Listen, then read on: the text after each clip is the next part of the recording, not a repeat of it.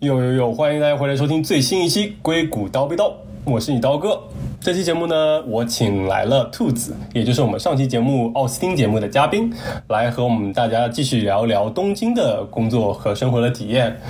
来，兔子先不如跟大家做个简单自我介绍。Hello，大家好，又是我，我又来了。我还是兔子。然后上期我有稍微提到一下，我之前在美国呃费城读了 master，然后之后在德州奥斯汀工作了三年。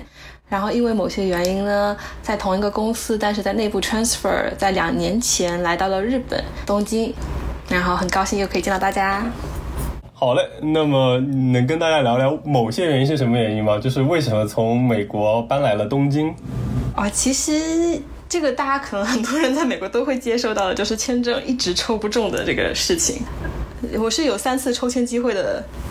所以但是三次都没有抽中。然后在公司嗯让选择让我 transfer 的时候，就是有一些海外办公室可以选择嘛，像 Vancouver 啊，像东京啊，或者是 Singapore 我们也有，还有一些别的地方。然后因为我个人对日本的文化又有兴趣一些，所以最后就选择来到了日本。对，我觉得这是个挺好的选择。我当时去年也去东京出差过两个星期，我真觉得啊，在东京工作真的是很开心，又有很好吃的东西，然后整个环境又很干净，然后东京也非常的时尚，也是一个国际化大都市，感觉也是一种蛮开心的体验。那你在东京工作是怎样一种体验呢？我在东京工作可能跟大家想象的很不一样，因为我还是在同样一个美国公司，所以大家的文化会比较偏向美国公司一点。所以可能，嗯、除了有一些不同，比如说你的同事里面日本人会非常的多，然后日本人其实相对来说会更加的勤奋努力一些，即便他们已经不是在一个日企工作，但是像工作时长方面，就有时候就看到同事会一些会有就按时上班下班的这种情况。which 在美国的时候可能会比较少见，像什么早上，呃八九点过来上班，然后晚上大概六点半准时下班。嗯嗯嗯，就可能在美国大家是缩短工作时长，然后工在日本就是至少是标准工作时长，大家会准时来准时走。对，我是真的蛮佩服我们日本同事，就是确实非常敬业，尤其是呃日本。这在东东京工作一个很大不同就是你不会再开车了嘛，就是坐电车上下班，就是地铁啊、所以呢，这个工作时长控制其实可以控制的非常精准的，就是你几点出门，然后你开车几点坐上这个车，这个列车就会准时几点到达。所以我有时候看同事都是很准时的，可能就九点踏入办公室这样子。呃呃，是因为我也听说说日本的电车非常的准时，如果晚点了，他还甚至给你发一张什么晚点券，你可以回去跟公司说，因为电车晚点了，所以我晚点之类的，是吧？对对对，如果有晚点的话，很多时候都是因为有一些人生事故，可能大家也有听说过吧。对对，这个我们可能可以迟点再聊这个话题。不过说到工作这个，就可能也是一种东亚文化相关吧，就大家都还算是比较努力工作。对，嗯，所以说，那那你也是就怎么说融入这种工作节奏吗？还是说还比较就美国人的这种节奏比较放松？会有一点点 peer pressure，所以就会被带起来 就工作会在比在美国的时候稍微那么认真一些，但是总体来说还是会就节奏还是比较偏美国公司的。像 manager 嗯其实很多都是从啊、美国人啊，或者是呃欧洲人，大家可能是对着哦。日本有各种各样的兴趣，然后日本别的企业像这种我们这种全英文的企业，对日语完全没有要求的也不是特别多，所以我们公司就聚集了很多来自其他国家的一些啊、程序员，或者是 PM，或者是 data scientist，就各种 IT 的职位吧。呃，但因为嗯。大家都来自各个地方嘛，所以这个工作节奏综合了一下日本这方面本本土的一些影响，就还是会比较轻松一点。嗯，那所以说，那比如说跟日本同事打交道，你感觉如何？比如说跟中国人相比，跟美国人相比？这个我也很惭愧，因为来到我们公司的日本同事的话，其实不是那么。那么的日本人，因为很多像哦来到我们公司的日本同事，有一个非常的硬性要求，就是你的英语要好。嗯嗯，呃，然后英语好，其实这点大家可能对日本人的英语有有一些耳闻，就是英语好这点可能 就筛筛掉了一大批，呃，呃，日本的呃这求职者，所以留在我们公司的话，嗯。很多都会有一些海外背景的日本同事。嗯，就可能比如说有在海外留过学之类。对，但是也有一些像是一直是呃在本土，然后之后去了一些日本的 IT 公司，呃，或者是去了一些其他他的外企的 IT 公司，最后跳槽到我们公司的同事。但对他们的话，就蛮明显的，呃，就是做事情非常的认真专注，东西交给他就会很放心。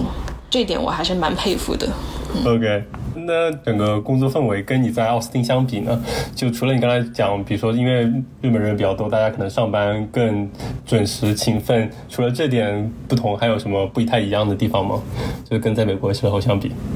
还有一点，其实我觉得是因为哦，日本这边的办公室会相对小一点，然后有很多业务呢还是在主要在美国那边，所以大家这个跨时间、跨时区的交流会非常的多。然后很多时候其实是日本这边的，因为人比较少嘛，会就迁就一下美国那边的时间，所以你有时候的工作时间是不太固定的，可能你晚上八九点或者十点就要开个会，或者早上很早起来开会这样子，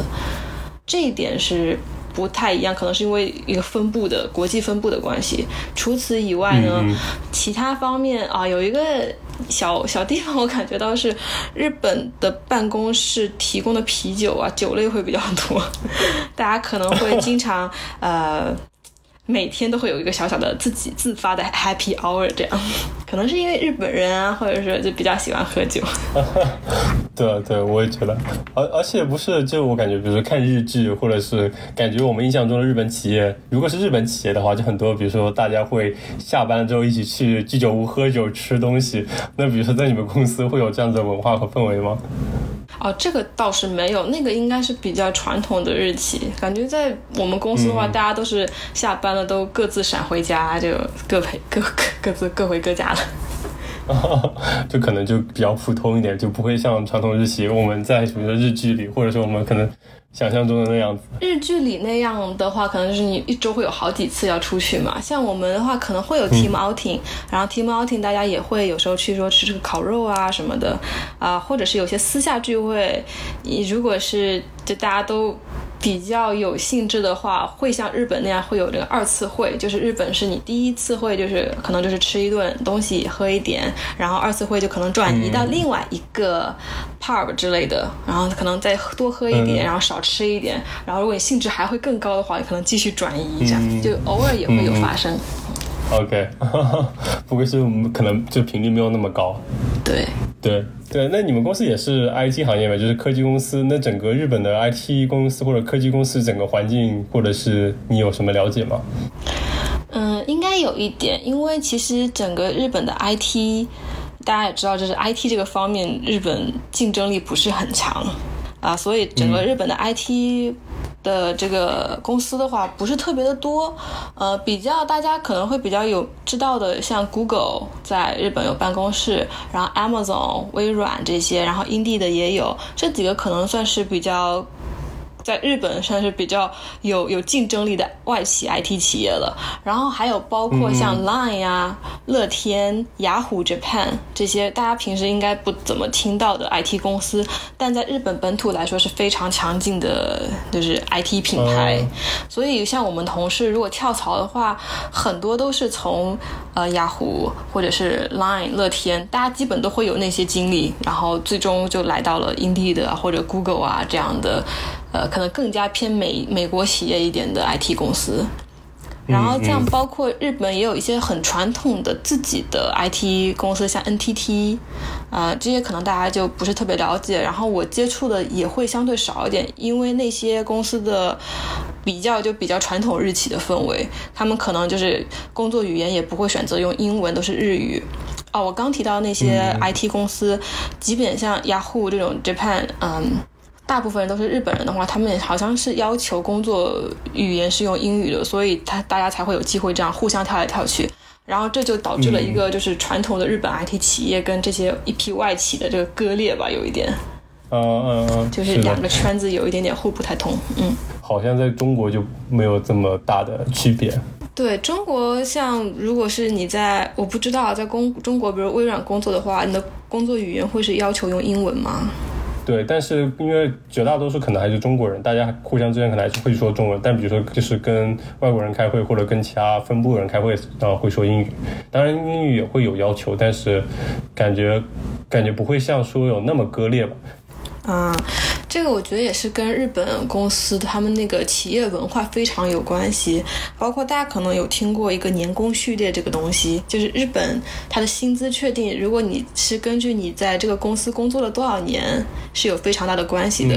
如果你在这公司待的越久的话，那你的工资涨得就越多。像很多日本的企业都是按这个层级来来决定你的工资，然后又导致了你可能。就有很多人就会在一个公司就是一辈子干到退休嘛，对，就是这样子的话，其实日本人很多都不太跳槽。像我之前有个隔壁组的 PM 是一个日本人，他大概在大学毕业后换了，但他现在已经工作了大概二十年了嘛，他大概跟我说换了七份工作，啊，他在他说在日本他是非常非常稀少的这种情况。包括像我的 manager，他也是在之前在另外两个日本的 IT 公司工作过，然后最后跳槽来了我们公司。他说，就包括他这样子的跳槽，可能在日本也不是特别多见，但是当然近几年这种情况慢慢有改善一点。嗯，对，这的确，比如说跟美国就是相比，相差反差很大。我记得，比如说硅谷或者 IT 行业，在美国平均跳槽年限大概好像是一年多。对，在日本简直是不可想象。像，所以我觉得我们公司在日本的员工都非常的稳定。一个是因为，呃，大家可能这个性格方面或者是文化方面，可能决定了你在这个公司做的挺好的，那你也不会想要去跳别的地方。另外一个就是我刚提到的日本的 IT 企业，尤其这种外企的话，其实选择不是特别多，所以像很多时候就是 Google 和我们公司互相跳来跳去。你看这个人又 从又从 Indeed 的跳到 Google，然后过两年又从 Google 跳回了 Indeed 的，就这种情况也常有发生。对，因为可能比如说对程序员来说，通过跳槽是一个比较容易涨薪的方式。但是在日本这个情况可能没有像，因为美国是因为公司很多，竞争就比较激烈，你可以有什么 compete offer 之类的。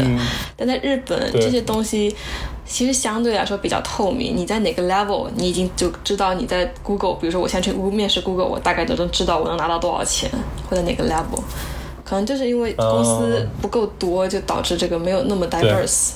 嗯嗯，就可能还是竞争不够激烈嘛。就如果人在很多行业非常竞争激烈，那可能就是这个薪资也可能水涨船高。对对，那在日本就的确就像你说的，不是有很多竞争对手，那可能就这个就相当于有点寡头垄断的感觉。对啊，Google 现在这个就是一家独大的一个这个场面有一点。嗯，是。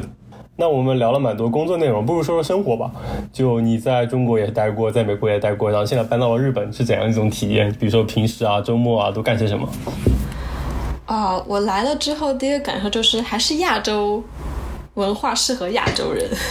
像啊，在上期也提到了，在美国的话，你平时的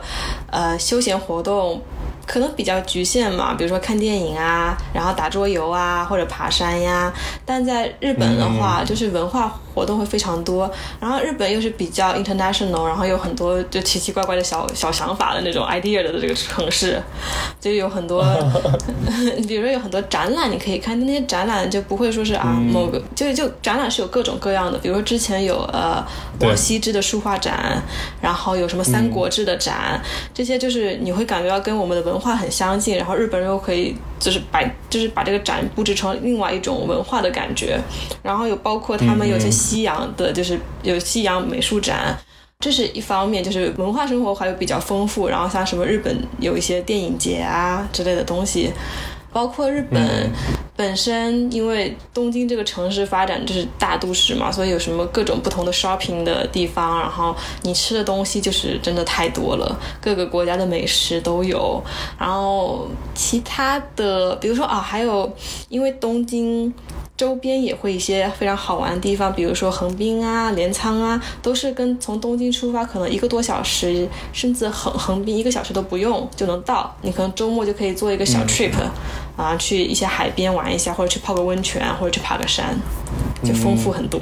嗯，对，就非常的丰富，就而且可能就像你说的，就是可能日本文化对我们来说就是熟悉中透露着新鲜，然后这种陌生中又带来了一种熟悉，就感觉就还挺好的，就不会觉得是完全割裂不同的文化，但又有新意在里面。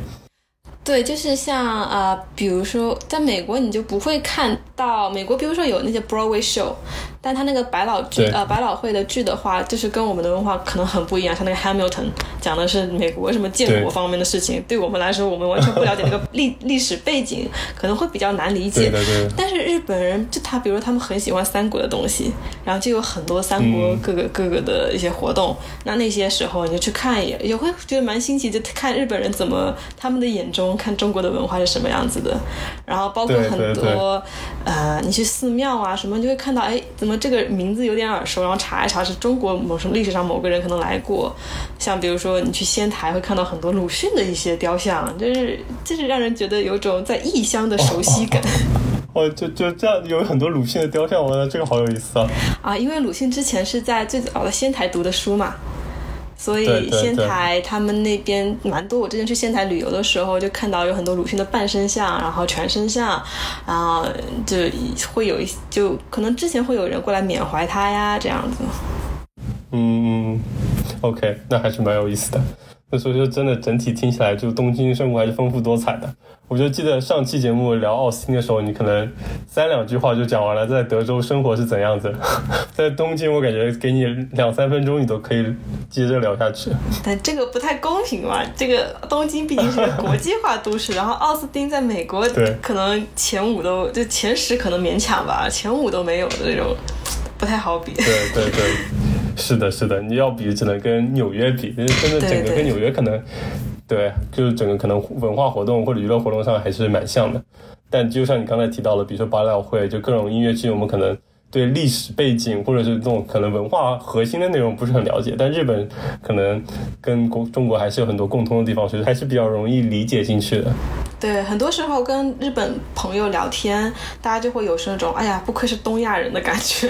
就是文化还是有一些 非常可以追溯的地方。像就跟他们讲那种中国的历史东西，有时候像你不知道他们的发音是什么，但是就很容易你就把那个汉字写出来，他们就知道啊，那个不是谁谁谁吗？他们就会知道。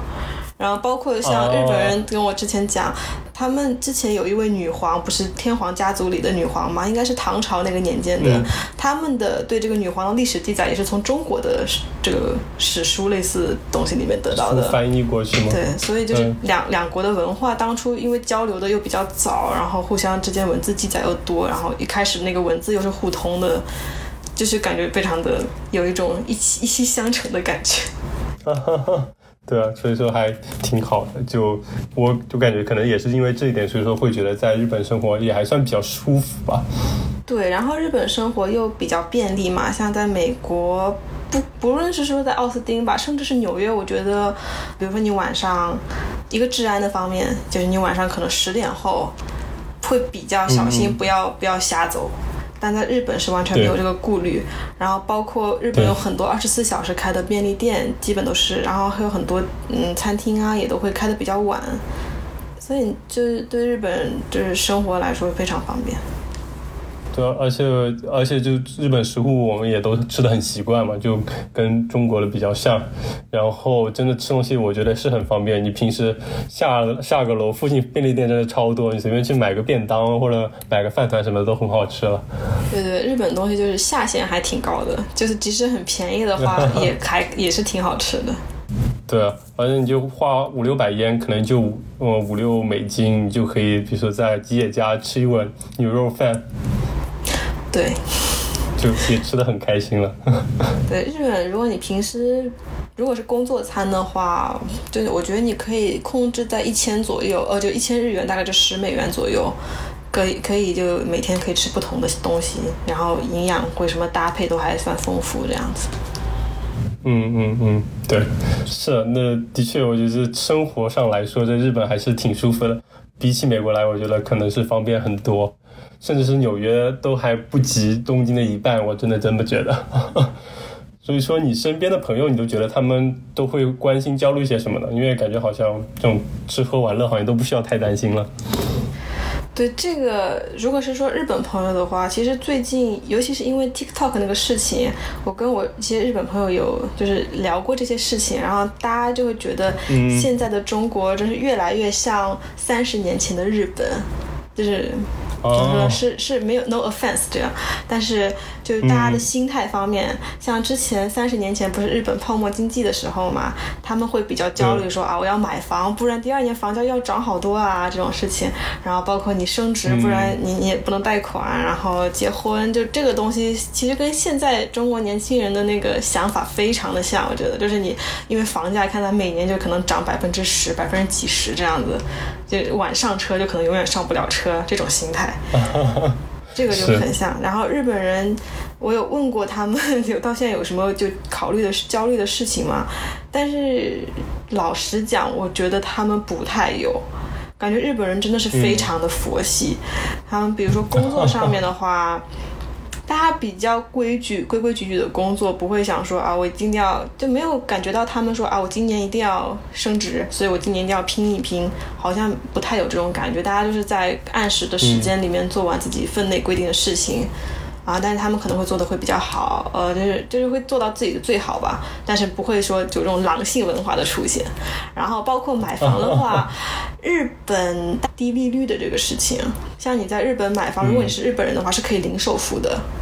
所以你对买房的压力非常的低，零首付，然后每个月的利息可能是百分之一不到，贷款利率。就跟中国的动不动就百分之五以上是非常就是完全不能比，然后中国还有什么百分之三十还是百分之五十的首付，所以就是这个对对年轻人来说，他们买房可能压力也不是特别大吧，但是大部分人还是会选择就成家立业之后就买个稍微大一点的二居室、三居室或者是一户建，就是那种呃日本的一一个独立的小房子。嗯。然后包括情感方面的话，我觉得日本人也是越来越佛系。我其实之前刚看到一个统计说，就是日本女性结婚的那个平均年龄好像是二十九岁多这样子，三十岁不到。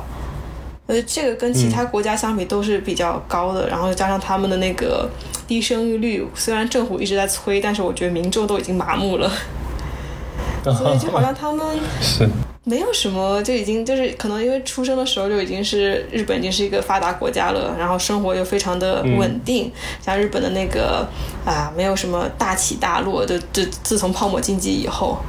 所以就就大家呃可能焦虑的反而是长久的日本的发展吧。我觉得很多人对日本的就久远的发展是抱一个比较消极的态度的。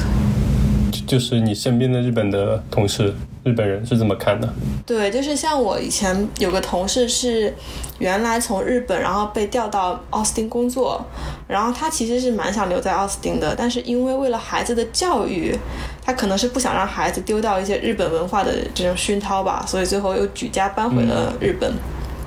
但是他一直就有跟我说，他其实很担心，在他的孩子现在孩子可能小学左右长大之后，日本的经济会整个比较崩盘的状态。他很担心他们长大之后会找不到工作啊，或者是生活福利不好呀，嗯，这个方面，包括他们的养老金的压力其实非常大。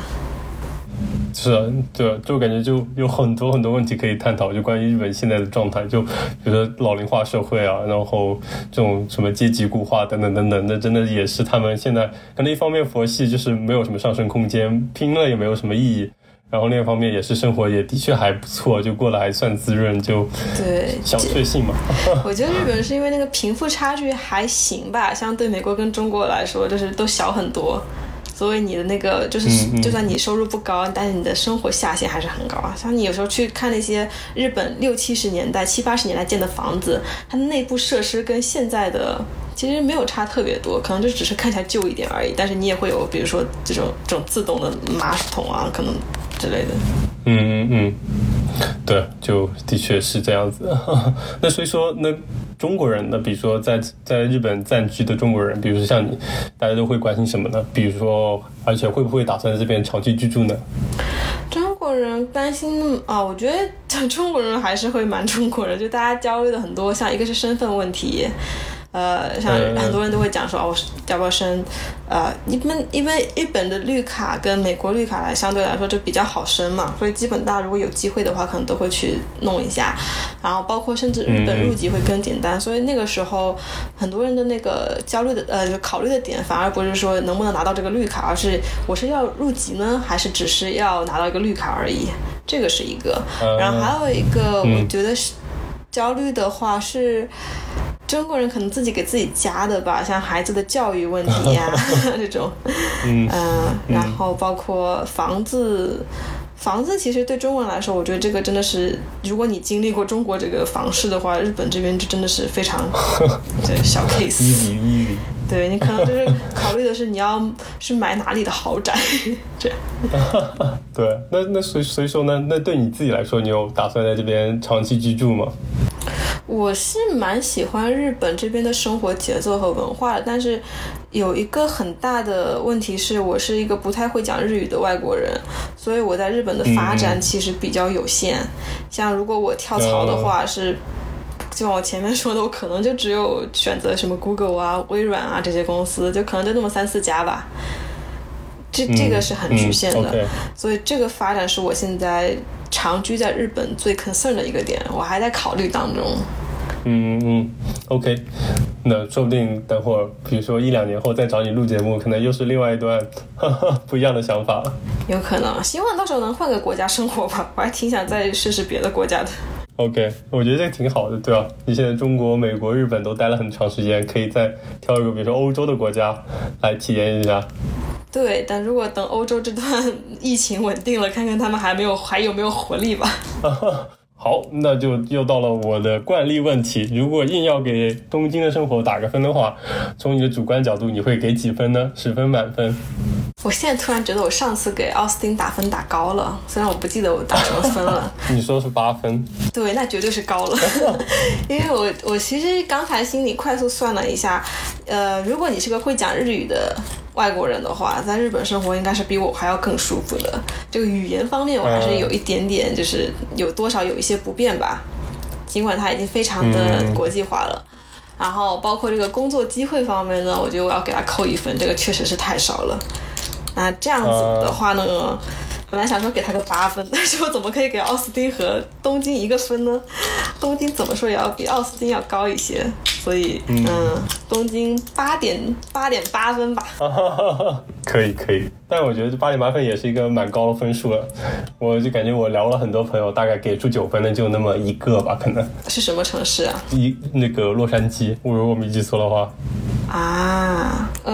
对，看每个人看看中的是什么地方吧。对。挺好的，挺好。如果我要打分的话，我可能也可以，也会打到八到九分。我觉得对东京印象也蛮好的。行，我觉得今天内容也聊了蛮多了，就聊了聊我们兔子在东京工作和生活的体验。好，我们这期节目也就到这里吧。多谢我们兔子的光临，我们下期节目再见了。谢谢大家，拜拜。